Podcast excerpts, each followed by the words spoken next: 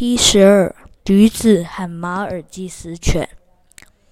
主人有一只很可爱的马尔济斯犬，常耍些把戏逗自己开心，因此主人对马尔济斯犬疼爱有加，常常从外头带些午餐和晚餐的剩菜给它吃。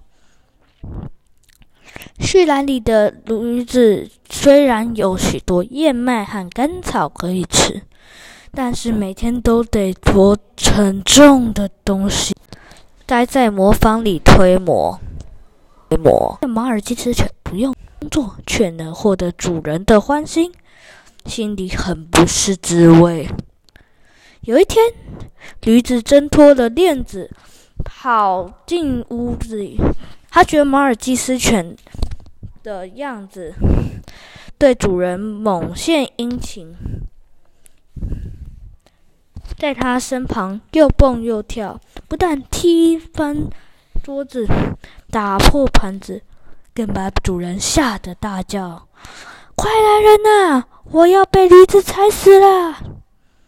仆人们听到主人的叫声，一起冲了进来。一边挥棒痛打驴子，一边将它套上缰绳。驴子这才醒悟到：我既然身为驴子，就该好好的推磨工作，为什么要学那只无用的马尔济斯犬呢？